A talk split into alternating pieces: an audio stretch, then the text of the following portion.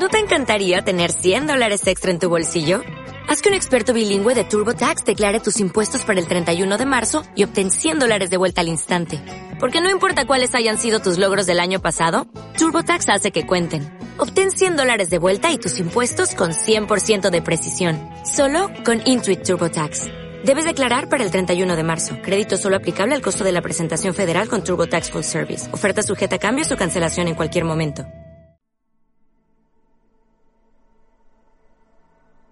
Bienvenida, bienvenido al podcast de Sensiblemente. Soy Laura, psicóloga y coach especialista en personas altamente sensibles y en este episodio del podcast quería hablarte sobre cómo revisar tu historia como persona altamente sensible. Hablaremos de la importancia de reinterpretar los acontecimientos pasados a través del conocimiento de la alta sensibilidad los aprendizajes que se pueden extraer de ese trabajo personal y también compartiré una breve guía para que puedas empezar a hacerlo. Así que vamos a empezar.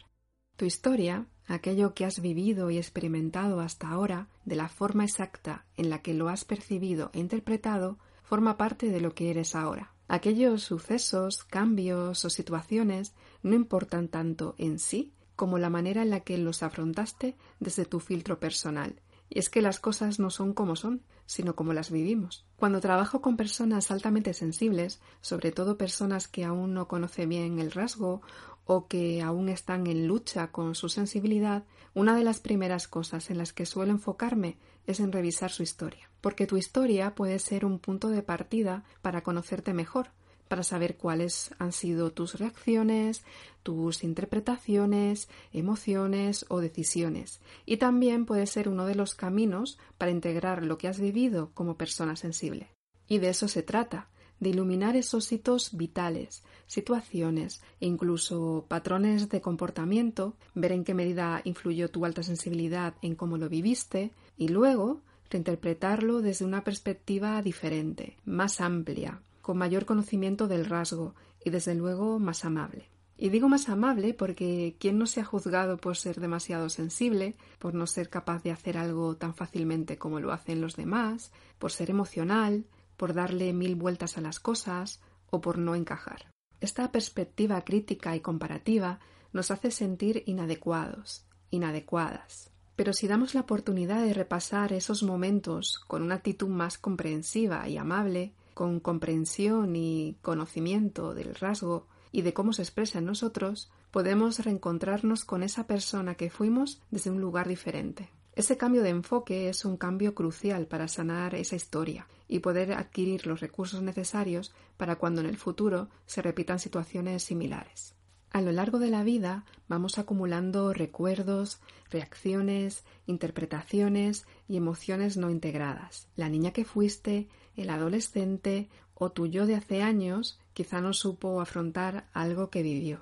Pero ya solo el hecho de recuperarlo y traerlo al presente y a tus recursos actuales es algo muy poderoso. Y quería aclarar que el hecho de que no supieras afrontar una situación entonces no quiere decir que lo hicieras mal.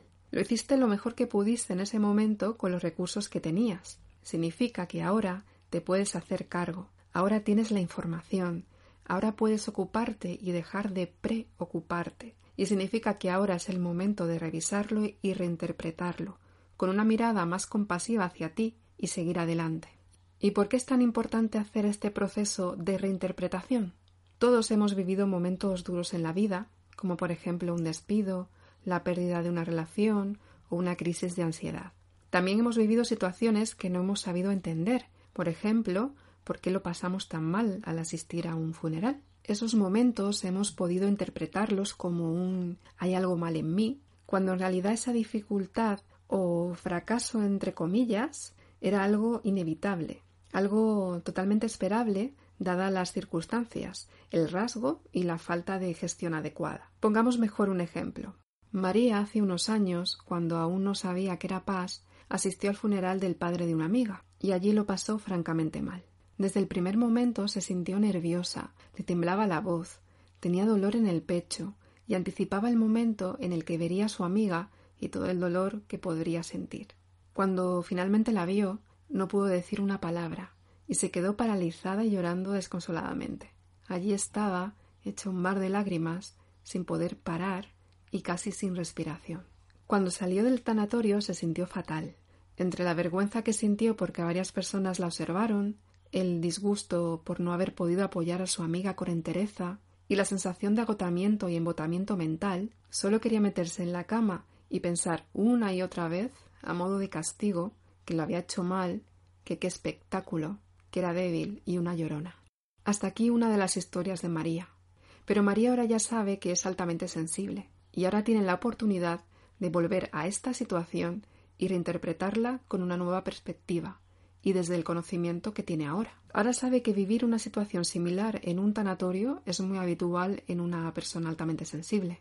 La empatía, el contagio emocional, la sobreestimulación de detalles del entorno y las personas que estaban allí, exigirse ser apoyo, la falta de gestión emocional, tal vez el escaso descanso, la sobreactivación y saturación, todo esto no la podía llevar a otro lugar más que a lo que ocurrió. Lo improbable hubiera sido lo contrario. Mirarlo así desde esta distancia que da el tiempo y desde esta perspectiva comprensiva y compasiva, la verdad es que es muy sanador. Además, nos permite utilizar esta perspectiva para futuras situaciones y descubrir y usar las herramientas necesarias para vivir todo esto desde otro lugar. Así, si más adelante María tiene una situación similar, puede decidir si quiere ir y en ese caso intenta ir descansada y, por ejemplo, hace uso de la respiración para volver a su centro, y si decide no ir, quizá habla con su amiga por teléfono y al día siguiente la invita a casa para acompañar su dolor en intimidad. En cualquier caso puede elegir, conoce las opciones y recursos que puede usar.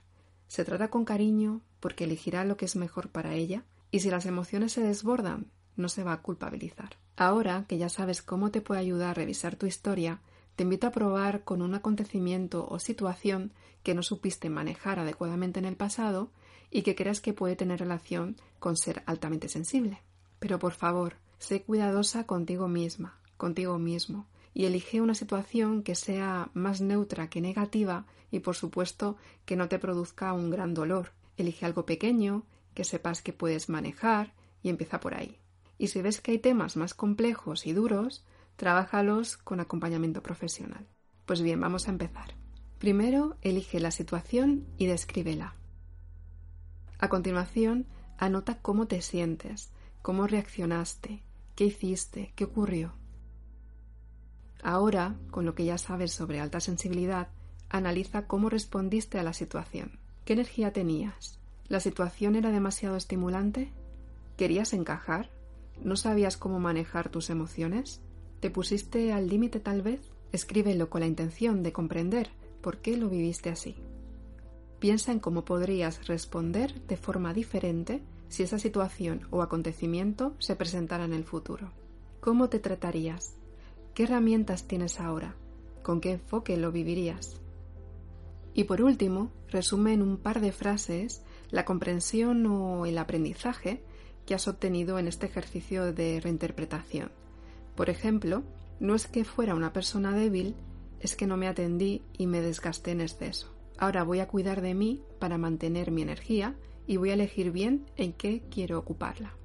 Para terminar, escribe estas frases en un papel más especial, déjalas en un lugar visible o que consultes a menudo y léelas cada día durante unas semanas. Esto es importante, porque en ellas está la sabiduría que has extraído de tu historia.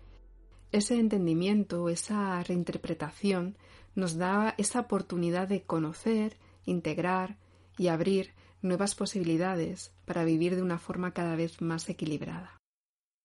Y ya me despido por hoy con una cita que me encanta de Kate Atkinson. El pasado es un armario lleno de luz, basta con encontrar la llave que abre la puerta.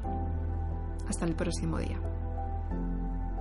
Iniciar este camino de autodescubrimiento puede ser la decisión más maravillosa que hayas podido tomar. Conocerte, desprenderte de capas que te has puesto, reinterpretar tu historia, aprender a gestionar tu sensibilidad y llegar a valorarla y expresarla libremente, todo esto puede cambiar tu vida y la de las personas que aún no saben que también pueden hacerlo. Muchas gracias por escuchar este podcast. Si crees que este episodio puede ayudar a alguien, estaré encantada de que lo compartas o lo recomiendes. Si te apetece, también puedes escribir un comentario, así también apoyas mi trabajo. Y si tienes alguna duda o deseas solicitar una sesión conmigo, visita mi web sensiblemente.com. Te deseo un feliz día.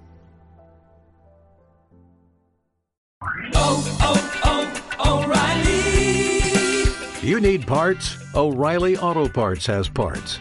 Need them fast? We've got fast. No matter what you need, we have thousands of professional parts people doing their part to make sure you have it. Product availability. Just one part that makes O'Reilly stand apart. The professional parts people. Oh, oh, oh, O'Reilly.